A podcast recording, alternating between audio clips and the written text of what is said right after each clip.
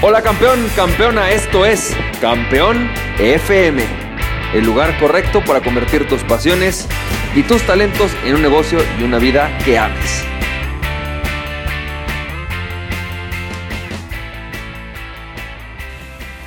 Hola, ¿qué tal? ¿Cómo estás, campeón, campeona? ¿Cómo te va? Yo soy Francisco Campoy y esto es el episodio número 32 de Campeón FM.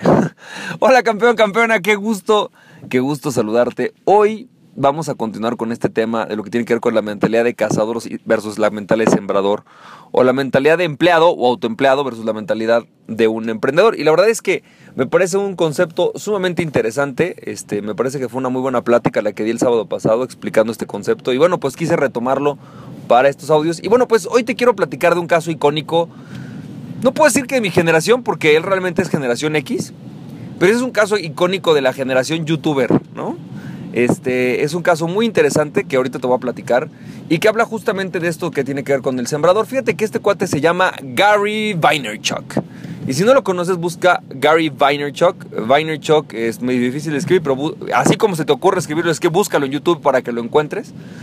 Pero fíjate, Gary Vaynerchuk es un cuate que era, es medio, medio inadaptado. Ah, bueno, antes de decirte un poco de su personalidad, déjame contarte algunos resultados de su vida. Fíjate, este cuate Gary Vaynerchuk es uno de los socios fundadores de Snapchat, es uno de los principales fundadores de Snapchat.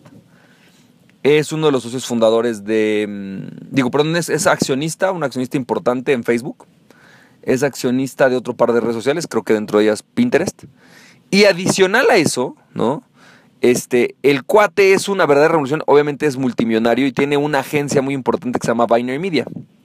Y ahorita te voy a platicar exactamente cuál es su historia. Así que la historia de Gary, Vaynerchuk es una historia muy interesante porque él es un cuate difícil, es un cuate complicado, siempre le fue mal en la escuela. Y un día su papá tiene una, una vinatería que se llama Wine Library.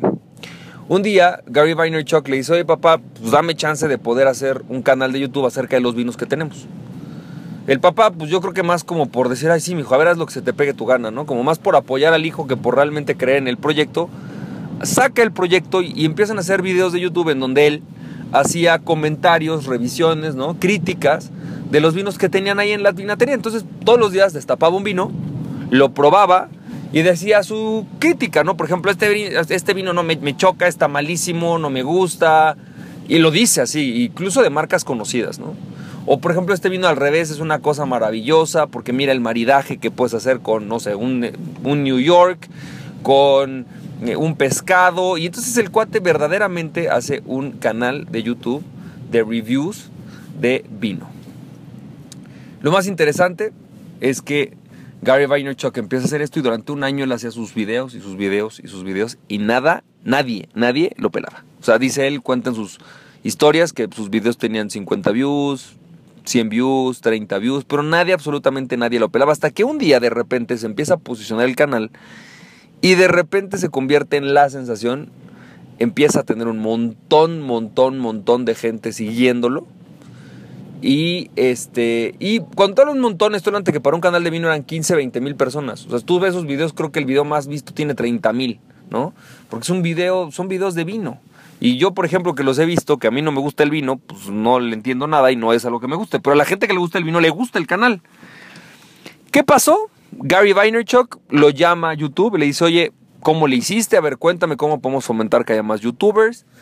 Este, y el cuate se empieza a volver famoso. Se volvió tan famoso que él decide, bueno, eh, Gary, este, perdón, The Wine Library TV, Wine Library TV, que es la televisora, ¿no? De, de Wine Library, digamos, porque es de YouTube. Este, no la YouTube transmisora, ¿no? De Wine Library hizo que Wine Library, la, empresa del papá, valiera de pasar de valer 3 millones de dólares a valer 60 millones de dólares. 60 millones de dólares vale la empresa. 60 millones de dólares. Todo gracias al canal de YouTube. Y la parte más interesante es que Gary Vaynerchuk dice, ¿no? Dice algo interesante. Dice, mira, este, pues a mí me, me, costó mucho trabajo, pero fue la perseverancia, la insistencia en hacerlo, lo que en algún momento pues me destapó, ¿no? Después de eso él abrió una, una agencia que se llama Binary Media, donde él tiene clientes a Coca-Cola y un montón de empresas, donde les enseña cómo hacer este, redes sociales ¿no? y cosas y contenido, content marketing que, les permita atraer a su audiencia. La verdad es que es un, es un concepto muy interesante lo que hizo Gary Vaynerchuk. Es un tipo extraordinario, pero para mí es una representación icónica de la mentalidad del sembrador versus la mentalidad del cazador. ¿Por qué? Porque la mentalidad del cazador eh, nunca hubiera admitido esto. Es decir, una mentalidad del cazador hubiera dicho, ay, llevo tres videos, nadie me ha pelado, no soy rico, no va y se acabó, ya no quiero hacer esto. Pero por el contrario, él hizo algo muy diferente. Él agarró y dijo, ah, nadie me está pelando uno ni modo, yo le sigo, le sigo, siembro, siembro, siembro, siembro, siembro. Y después de un año empiezo a cosechar. Y a lo mejor, no, aunque la historia dice que él pues voló, a lo mejor puede ser que ese voló significa que empezó a tener muchos views y que a lo mejor pasaron tres años para que lo voltearan a ver, ¿eh? Para que alguien le dijera, oye, mira, increíble, vale un montón, vente, ¿cómo nos asesoras? O sea, realmente es un proceso en donde toma tiempo. Tenemos que sembrarlo, no es algo que surge de la noche a la mañana y mientras no entendamos que esto hay que sembrarlo, no funciona. Entonces la clave, la clave de esto para mí, o la clave o la gran lección que me llevo, es que el sembrado, el cazador siempre va a buscar la inmediatez. El cazador siempre va a pensar que tiene que llegar con la carne al final del día. Y todos tenemos que llegar con la carne al final del día. Pero el sembrador tiene un pensamiento adicional, que es la capacidad de esperarse a que las cosas den frutos, a invertir en ello. Y si está fallando, hacer las modificaciones necesarias para que siga cosechándose, para que siga, perdón, sembrándose y en algún momento se pueda cosechar. Esa es la clave, la clave del sembrador. Esto no quiere decir que el sembrador no analiza ni se da cuenta cuando algo no está funcionando. Al contrario, el sembrador, sabiendo que algo puede no funcionar, está constantemente viendo cómo mejora y qué es lo que puede hacer para que las cosas funcionen. Eso es lo que hace el sembrador. Así que campeón, campeón, espero que estés teniendo una excelente, excelente semana.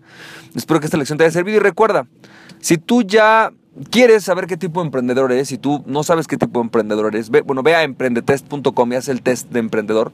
Este test de emprendedores nos, nos, va a indicar qué tipo de emprendedor eres y cuál es tu fortaleza como emprendedor para que también sepas un poco más dónde sembrar y cómo sembrar, con el estilo que a ti te corresponde. Y por otro lado, bueno, pues recuerda, campeón, campeona, que aquella persona que se conoce a sí mismo es invencible. Conócete a ti mismo y nada ni nadie podrá detenerte. Emprende tu pasión. Estamos viendo campeón, campeona. Bye.